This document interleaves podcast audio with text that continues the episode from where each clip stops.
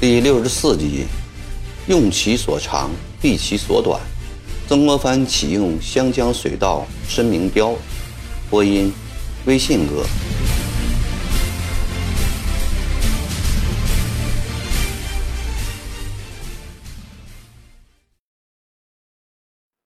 自从彭玉麟的到来和水师的顺利建成，湘勇出现了一派新气象。每逢单日，曾国藩去演武坪，逢双日则去石鼓嘴。建塔罗训练的陆勇和彭杨训练的水勇，都在认真操练。坪里刀枪闪光，杀声震天；江面。旌旗耀眼，战船如梭，水陆两支人马威武雄壮。曾国藩心情十分欢悦。这些日子来，每天夜晚，曾国藩都和康福对弈。康福将祖传秘籍一一传授给曾国藩，曾国藩的棋艺也大有进展。这天夜里，曾国藩与康福。又在以康氏祖传的云子切磋棋艺，彭玉麟、罗泽南等在一旁观看，正下得起劲儿，一个水勇风风火火地闯进门来禀报：“曾大人、彭总爷，江上有贼偷袭我们，杨总爷正率领人和他们在搏斗呢。”曾国藩猛把旗子一扔。对彭玉林说：“到江上去看看。”说完，二人带了几个随从，骑着快马，一溜烟儿的向石鼓嘴江边跑去。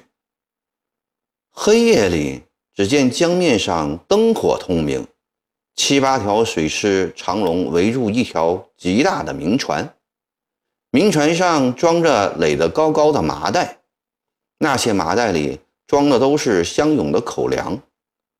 快线上的水勇们一手提着刀，一手执着火把，七嘴八舌的吆喝；一些人则纵身跳到明船上，与船上的人扭打。江面有两个人头在水面上下出没。曾国藩来到岸边，立即又叫开出四五条长龙，命令他们务必将明船上的人全部抓起来。约莫过了半个钟点，杨载福钻出水面，一只手抓住另一个人的头发，把他拖到岸边。时已隆冬，杨载福出水后已冻得发抖。曾国藩看那人时，只见他脸色青灰，像死去了一般。曾国藩要杨载福进仓换衣，并吩咐多喝几口白酒。又叫人拿出一套干净衣服来给那人换了，接着走进船舱，亲自审讯被抓的一批盗贼。这批盗贼共有十六人，他们招供因生活所逼前来盗窃军粮，为头的就是被杨载福从水中推出的那人，名叫申明彪。申明彪被押了上来。此人年近四十，长得五大三粗，彪悍狰狞。见到曾国藩，便双膝跪下说：“我申明彪有眼不识泰山，冒犯了大人，我甘受大人处罚。在水中擒拿我的那位壮士，一手好功夫，我佩服。如果大人不嫌我是盗贼，”我愿投靠大人名下，为大人效力。曾国藩问：“你除开会偷盗以外，还有些什么本事啊？”申明彪苦笑了一下，说：“大人，偷盗不是我申明彪的本事，只是这些天来兄弟们揽不到事干。”家里老小都饿得肚皮贴的脊梁骨，我眼红大人军中的粮食。大人，我们是被逼干的。我申明彪十几年前也曾是关天培将军手下的把总，与水战略知一二。大江之上，一刀在落，二三十条汉子并不在我眼中。这上下百余里水面上，提起我申明彪的名字，船民中无人不知。杨载福在一旁说：“这小子是有些能耐啊，十几个兄弟都被他打下了水，水下功夫也很来得啊。”曾国藩捋着长须。微闭的三角眼在思索着，心里暗暗说：“这申明彪分明是个湘江上的水盗，梁山伯里阮氏三雄那样的人物。这种人最无品行操守，给他当个头目，他会换了军风军纪，把一群人都带坏了。若只给他当个普通勇丁，谁又能管得了他呢？”如不要此人勇敢，有些功夫，目前正是用人之际，埋没了他的长技，又太可惜。尤其是当过关天培手下的把总，这点更使曾国藩动心。对关天培，曾国藩一向钦佩。在关提督手下当过把总的人，总不是十分不济的人。收还是不收呢？曾国藩在犹豫着。彭玉麟说：“大人呐，这等蜀道之辈，纵有某些长处，也还是以不用为好，将来败坏军营风气，危害更大。”杨载福见曾国藩沉吟不语，便说：“大人，雪琴兄的话固然有道理。”但依载福看来，此人尚能用。我与他交手半个时辰之久，无论水上水下的功夫，相拥水师中还少有及他的。况且用人如用器，用其所长，避其所短，主要看在驾驭得不得法。曾国藩频频点头，杨乃福的这种观点与他的想法完全一致。他暗想：莫看杨载福年纪轻轻，真有大将风度啊。曾国藩睁开眼，微笑的看了杨载福一眼，然后转过脸去，威严的审视申明彪良久，厉声训道：“申明彪，你带头偷盗我湘勇军粮，犯了死罪，你知不知道？”申明彪磕头如捣蒜：“小人之罪，小人之罪，小人罪该万死啊！求大人饶命！”曾国藩喝道：“你这等偷鸡摸狗之辈，本不应该收留，以免坏了我的营规。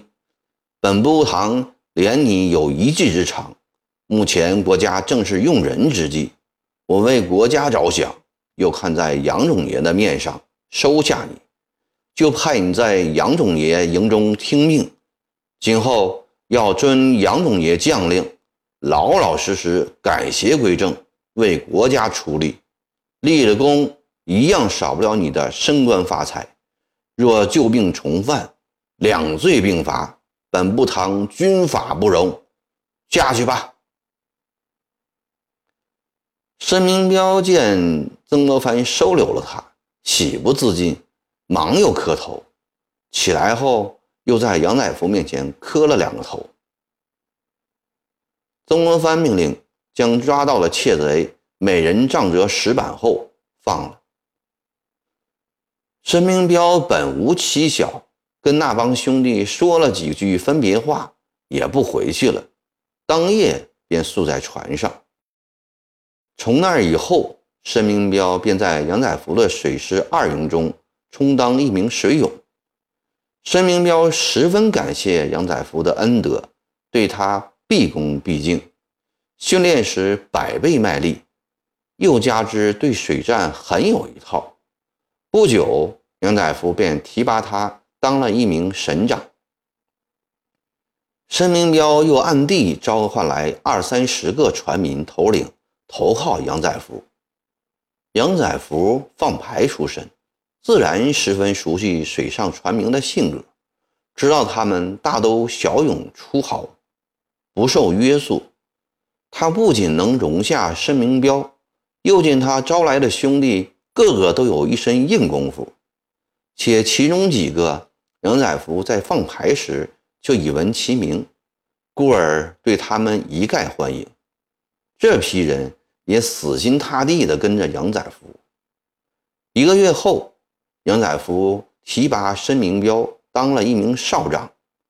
申明标给杨载福当参谋，将在关天培水师中所学得的布阵操练的功夫全部献了出来，协助杨载福训练。杨乃福的水师二营果然进步甚快，在三个水师营中一枝独秀，其他两个营也不甘落后。水师中出现一股你追我赶的气氛。湘江本一向平静温柔，像个待字闺中的淑女，这下弄得一天到晚剑拔弩张，杀气腾腾，变得如同一个准备出征的武夫似的。曾国藩见三营水师蒸蒸日上，又恰好这时收到郭松涛在湘阴募集的二十万两饷银，于是索性比照陆颖的建制，也建十个营。告示一贴出去，应募者纷至沓来。那个年代，老百姓贫穷困苦，走投无路，苦难的岁月。使得人对生的留恋大大减弱，对死也不甚畏惧，反正生和死都差不了多少。他们想，投军吃粮固然容易死在战场，但吃了几天饱饭，喝了几顿好酒，就是死了也值得。兴许还能在战场上发横财，也不可知。若祖上的坟堆葬的好，说不定。还可以杀出个军官来，光宗耀祖，享受人世间的荣华富贵。不上半个月，水师又建起七个营，连同原来三个，共十营。战船不够，曾国藩便委托黄冕在湘潭又建一座船厂，昼夜不停地改造民船，制造新船，又派人到广东。购买洋炮。曾国藩对这十营水师分外喜爱，彭玉麟、杨载福又是他一手赏识提拔上来的营官，可谓真正的心腹嫡系。曾国藩将大部分心思转而用在水师上，他甚至认为这石营水师才是真正的曾家军。正当彭玉麟、杨载福等人指挥石营水师在湘江上，按照周瑜当年所创造的长蛇阵、方城阵、八卦阵等阵势，并参照关天培训练水师的经验，逐日操练时，太平军西征军在千里长江两岸取得了辉煌战果。安徽战场上，翼王石达开坐镇安庆。主持全局，先是攻克集贤关、桐城、舒城，帮办团练大臣工部侍郎吕贤基兵败自杀。接着是泸州克复，新任安徽巡抚江龙元投江自尽。江西战场上，国舅赖汉英在占领湖口后，战船进入鄱阳湖，一举攻克南康州。接着。湖口、九江易帜，又连克丰城、瑞州、饶州、乐平、浮梁，击毙守城官吏。国宗石良贞指挥大军从江西西上进入湖北，克复武穴、田家镇、齐州。张亮基奉旨降调，新任湖广总督吴文荣。战死在黄州府城外二十里的堵城。节节胜利的西征军将士从水陆两路再次包围湖北省原武昌。